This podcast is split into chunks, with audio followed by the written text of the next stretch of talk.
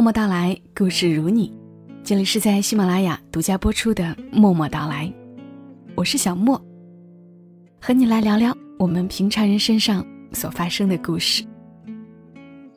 这期节目想要和你来讲一个长一点的、很有生活气息的故事。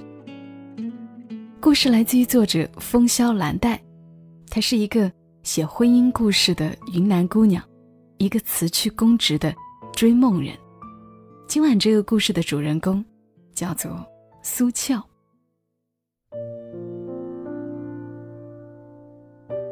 那天傍晚，苏俏没有回家。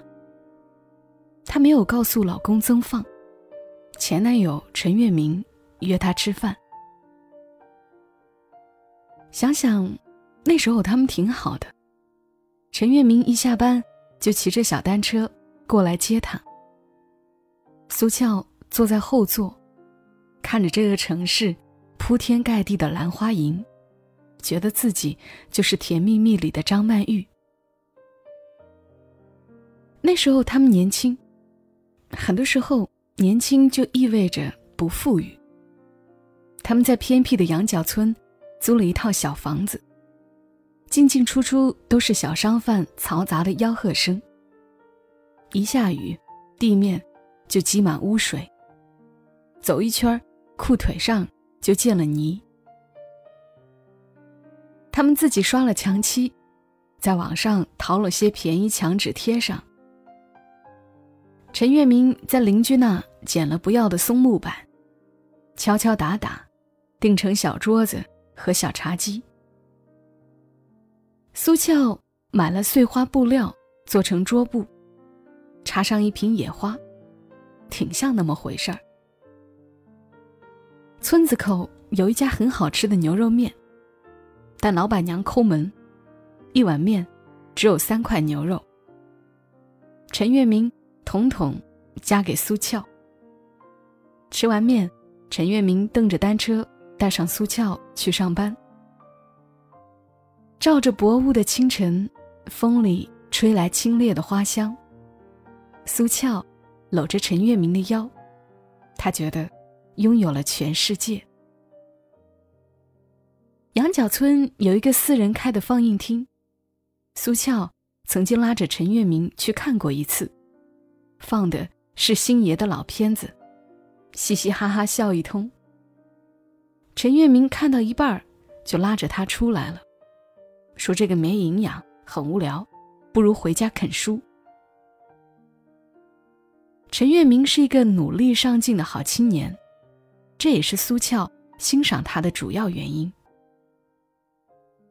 陈月明那时候一边在私企上班，一边着手司法考试，很努力。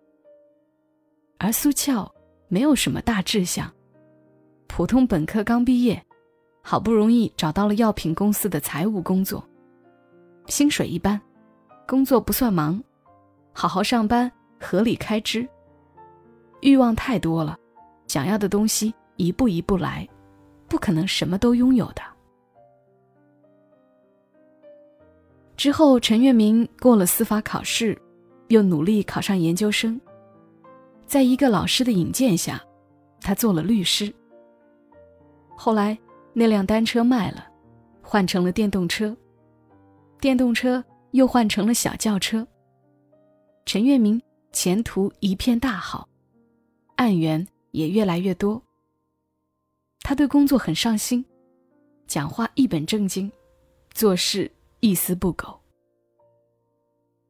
慢慢的，他们的话题越来越少。每当苏俏晚上陷在沙发里看电视时，陈月明就说：“你能学点什么吗？别浪费人生啊！”苏俏反感，说：“我上班累了，我歇歇不行啊。”陈月明摇摇头，在书桌前继续琢磨卷宗。到了谈婚论嫁的年纪，他们谁都没刻意去提这一茬。陈父陈母心急的来看苏俏，不满意，觉得她太平庸，工资不高，前途渺茫。配不上他们的儿子。于是恋爱谈着谈着，就成了鸡肋。陈月明没有明确的反抗他父母的意见，而苏俏也没有积极努力去获得认同。他们搬出羊角村的时候，就各奔了东西。那天，他们最后吃了一次羊角面，滋味儿已截然不同。陈月明习惯性的想把牛肉夹给他，筷子举起来又放下了。苏俏赌着气：“你家看不上我，我还看不上你家呢。”他噙着眼泪吃完面。拖着行李，叫了出租车。陈月明在后面说再见，有事儿来找我。他关上车门，没有回头。陈月明的话还是充满了优越感。凭啥我就有事要来找你啊？苏俏的泪流了满脸。想想算了吧，不是一路人，进不了一家门。后来，苏俏遇到了曾放，一个出租车司机，耿直憨厚，特能侃。苏俏有一次去旅行回来，曾放接的她。送她回家途中，苏俏感冒晕了车，吐了一路。曾放没怪他，下车帮他买药、买水、递毛巾。曾放给人的感觉很温暖。像一道家常菜，看着没有多起眼，但吃着挺香。他们有很多共同话题，也喜欢看没有深度但聒噪轻松的电影。有好几次约会时，突然遇到老客户打电话叫车，他们一边去接人，一边谈恋爱，叽里呱啦的话总是说不完。曾放休息时。最喜欢带苏俏去野外烧烤，青山绿水间支上烤架，他用调料腌制好所有的肉类，苏俏切好蔬菜，红红绿绿的烤起来，炭火上飘出香味儿。他们嘻嘻哈哈的吃完，躺在树荫下看天，日子便悠然而过。曾放和苏俏一样，没有什么大志向。工作赚钱生活，俗世烟火里平凡度日，这样也没什么不好。咱们就做个庸俗的两口子，好好过过小日子。曾放说这话的时候，正踏着拖鞋和苏俏散步。苏俏打趣儿：“谁和你是两口子？”曾放笑着把他扛在肩膀上，苏俏求饶。说是是是，他才放下他。后来他们结了婚，供起了一套小房子，儿子凡凡出生了，曾放的妈来帮他们带孩子。苏俏上班下班，成天忙忙碌碌，有时候周末起床一上午还在蓬头垢面的打理孩子。时光飞逝，终于熬到了孩子上幼儿园。他们的感情也慢慢在婚姻里趋于了平淡。那天婆媳俩有了点矛盾，婆婆埋怨苏俏忘了充煤气费，苏俏埋怨婆婆大冬天的给凡凡吃雪糕。曾放被两个女人夹攻，躲闪不赢，便出门开着出租车去透气，途中出了事故，他的车被一辆卡车撞到路边的电线杆上。还好，曾放福大命大，只是腿骨折了。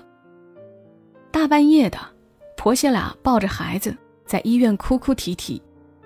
见到肇事司机后，两人便前嫌尽弃，同仇敌忾，一起把司机骂了个狗血淋头。过了不久，司机的代理律师来了，竟是陈月明。苏俏从没想过还能跟陈月明见面。他发了福，有了一点肚腩，头发梳在脑后，衣着讲究。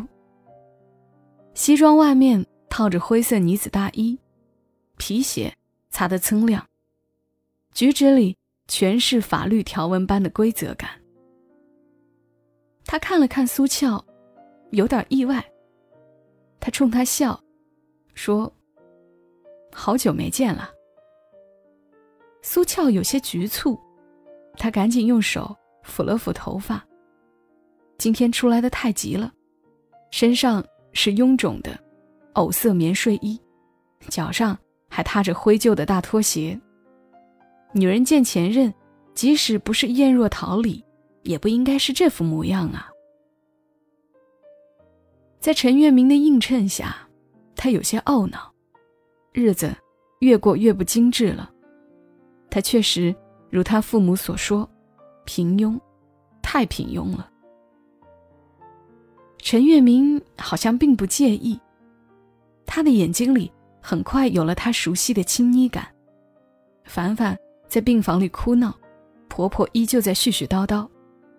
陈月明说：“我们出去说吧。”两人走到医院大厅，已快凌晨了。外面起了浓雾，还有人在卖烧红薯。陈月明笑起来：“还记得羊角村的老何吗？在村口卖红薯的。”记得。他答：“你那时爱吃烤红薯，有天晚上我去帮你买，他没摆摊，我去敲他的门，他指着家里几麻袋红薯说要吃自己烤。啊，难不成是你烤的？”我现生火现烤，啥时候才吃得上啊？后来我骑着车去了夜市给你买的。往事像枯枝一样浮上水面。苏俏当时并不知晓这些，暖乎乎的吃着他买来的红薯，看着阑珊夜色，憧憬的是恒久的未来。可看看如今，陈年旧事已是惘然。他在大厅的椅子上坐下来，提醒陈月明进入正题。我老公这事儿怎么办？陈月明拉拉衣角，正色道：“按程序走就行了。我看你老公并无大碍，伤筋动骨主要得休养，医疗费、误工费、营养费都不会少。伤情鉴定及后续治疗。”均按标准赔付，你放心，俏俏。陈月明还是喊她俏俏，老旧的称呼，穿透了往事。苏俏别过脸，说：“赔偿条件你弄好，给我们看看再说吧。”她站起身回了病房，婆婆见她来了，说：“害我儿子这样，赔少了我不干。”咱不能吃亏。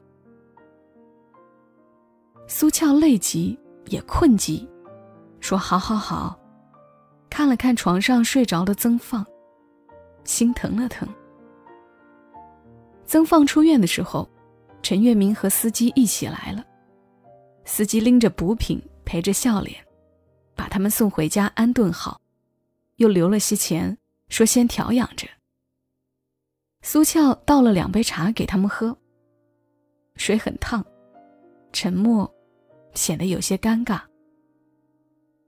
他没跟曾放说陈月明是旧时，没有必要再给生活添乱了。婆婆黑着脸看律师和司机，用冷漠和怨恨来表达对儿子的疼惜。后来陈月明说，如果不接受赔偿条件，你们可以请律师起诉，但上了法庭也是一样的。甚至会赔的更少些。我是按最高赔付条件给你们算的。其实大家的时间都宝贵，你们好好想想吧。曾放憨实，自认倒霉，也不想浪费时间。但婆婆不允许，她用眼光制止了他。输人也不能输了气势。她说：“请律师就请啊，咱家占理。”又不是请不起。陈月明和司机走了，苏俏去送。陈月明走在后面，轻声对他说：“你知道，我已经很尽力了。”苏俏懂他的意思，之前他也咨询过，上了法庭也不是你想要多少就能赔多少的。好好的人无缘无故进医院折腾一场，三四个月不能工作，婆婆是咽不下这口气。苏俏知道陈月明尽了力，她本应该站在当事人的立场，以最少的赔付来圆满化解这场事故。想起来。分别的那一天，他说有什么事儿就来找我。那不是凌驾的优越感，而是明知不能再见了，却还是对他的未来充满了无能为力的担忧吧。这样想着，前尘往事像水滴般轻轻凿穿了心窝。苏俏和曾放做通了婆婆的工作，大家都很忙。没空把时间放在一些能预见结果的事情上，伤情鉴定、保险赔付、司机赔偿，尽管没有上庭，来来回回还是搞了好多次，终于把事情了结了。曾放的腿好了，又开始忙碌的跑出租，生活恢复如常，在乏味平淡里，夹杂着一些烦心事。苏俏想起陈月明，心绪难平。那天晚上，苏俏来大姨妈，躺在床上，突然觉得饿。她推了推曾放：“我想吃烤红薯。”曾放打着哈欠：“明天我给你带回来。”我现在想吃。姑奶奶，现在几点了？烤红薯的都睡了。他气羞羞的翻了身，想起从前，有个男人可以为了他的一句话，在隆冬的深夜，骑车赶赴夜市。如果当初他们没有分开，现在，是不是不同的光景？心里生了些恨意，如藤蔓，盘根错节，不知道是恨时光，还是恨抉择。隔了几日，陈月明打来电话。今晚没事儿的话，我请你吃饭。为什么要吃饭？为什么不能吃饭？我们又不是仇人。陈月明笑，苏俏也笑了。他从来没有把陈月明当过仇人。那天下班，陈月明来接他，他一早就化了妆。穿上了尖头高跟鞋，腰有点粗了。吸着气，把前年花巨资买的连衣裙套上。镜子里看了看，还算得体。曾放送他上班，瞟了他好几眼，说：“你们公司今天开联欢会？去去去！”他狠狠瞅他一眼。那天傍晚。苏俏恍然觉得自己像回到了好多年前。她依旧是那个年轻的女孩子，对未来还怀着忐忑，以及不切实际的梦想。陈月明穿的并不正式，脱了严谨的西装，着一身休闲服。他载她径直去了羊角村。好几年没来了。那个积满污水的小巷，早就不见了。前几年城中村改造，电梯楼房拔地而起，一切都是物是人非。去了路边的小餐馆，苏俏觉得老板娘面熟，点了餐才想起，这是当年那个牛肉面馆的老板娘，而今也快五十岁了。陈月明兴致很好，点了一桌子的菜，还有一碗经典的牛肉面。你尝尝，还是那味儿不？他扒拉着牛肉给他，从前的牛肉丁已经变成了牛肉片，飘在油光点点的面汤上。苏俏尝了一口，说好吃。陈月明满足的笑，好吃。我以后经常带你来。”苏俏的心跳了跳，揣摩他这句话什么意思。陈月明说起这些年，从律师到事务所的合伙人，从一个男人变成了丈夫和父亲。人生呐，就是一场又一场折腾。到头来，只有一个字：累，却并不觉得值得。陈月明突然问：“你幸福吗？”苏俏愣了愣，光阴如梦，时间像滚滚车轮，推着人不停往前走。他好像从没问过自己这个问题：幸福吗？在打仗似的人生里，容不得他停下来想一想。你呢？苏俏反问他。陈月明以苦笑回他：“一顿饭，吃的好像在告慰青春，也在为旧情复炽添柴加火。”吃完饭，天已黑透，城市灯火通明。陈月明载他回去，车子像满怀心事的人，缓慢的在路上绕来绕去。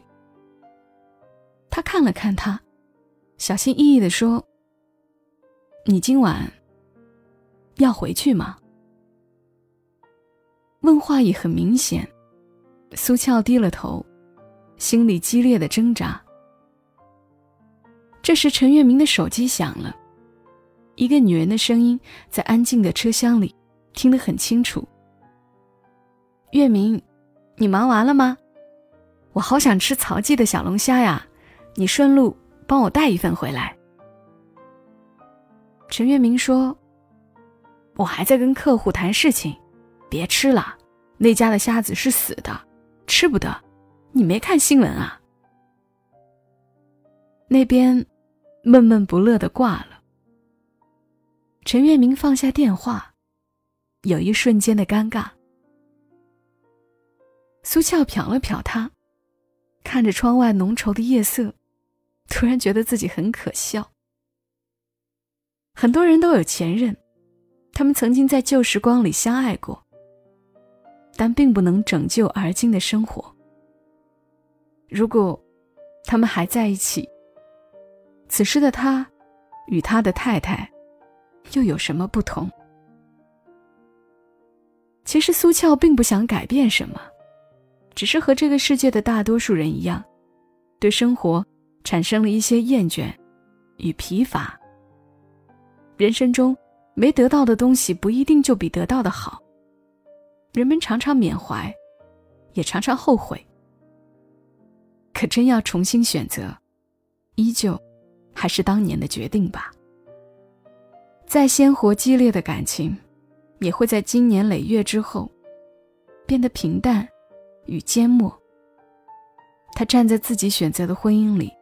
应该笃信，幸福不会在别处。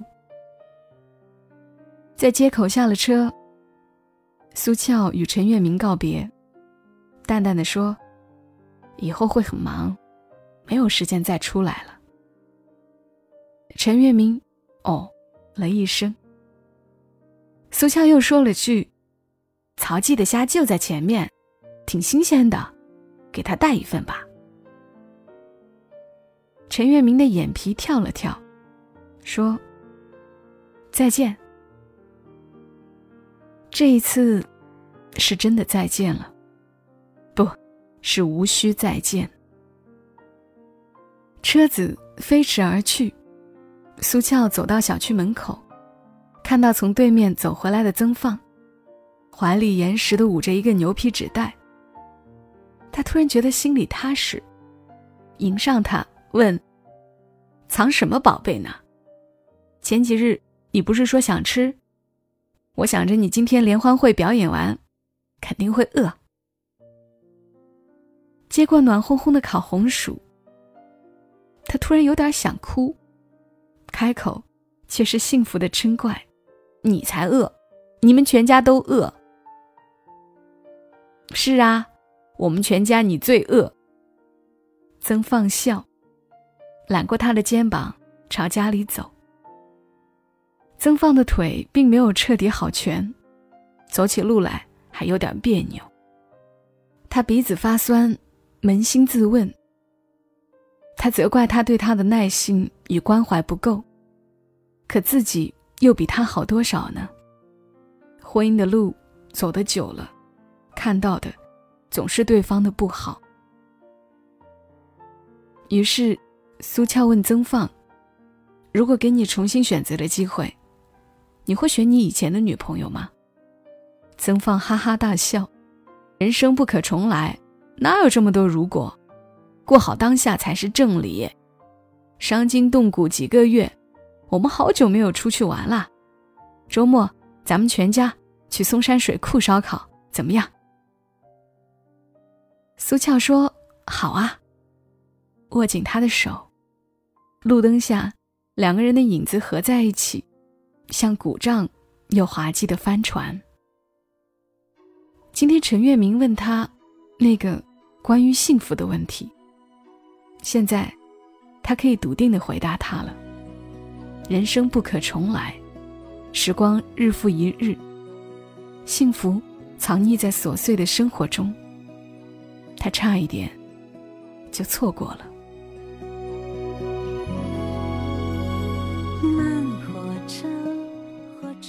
讲这个故事的时候，想起今天傍晚时，我在厨房给甜豆烙饼，甜豆在院子里追着他爸爸跑，轰隆隆的油烟机也掩盖不了他俩玩闹的笑声。当时心里想，这就是幸福了吧？幸福的确藏匿在琐碎的生活中。希望你总能发现得到。好了，这期节目就陪伴你们到这儿，祝你夜好眠。小莫在深圳，跟你说晚安。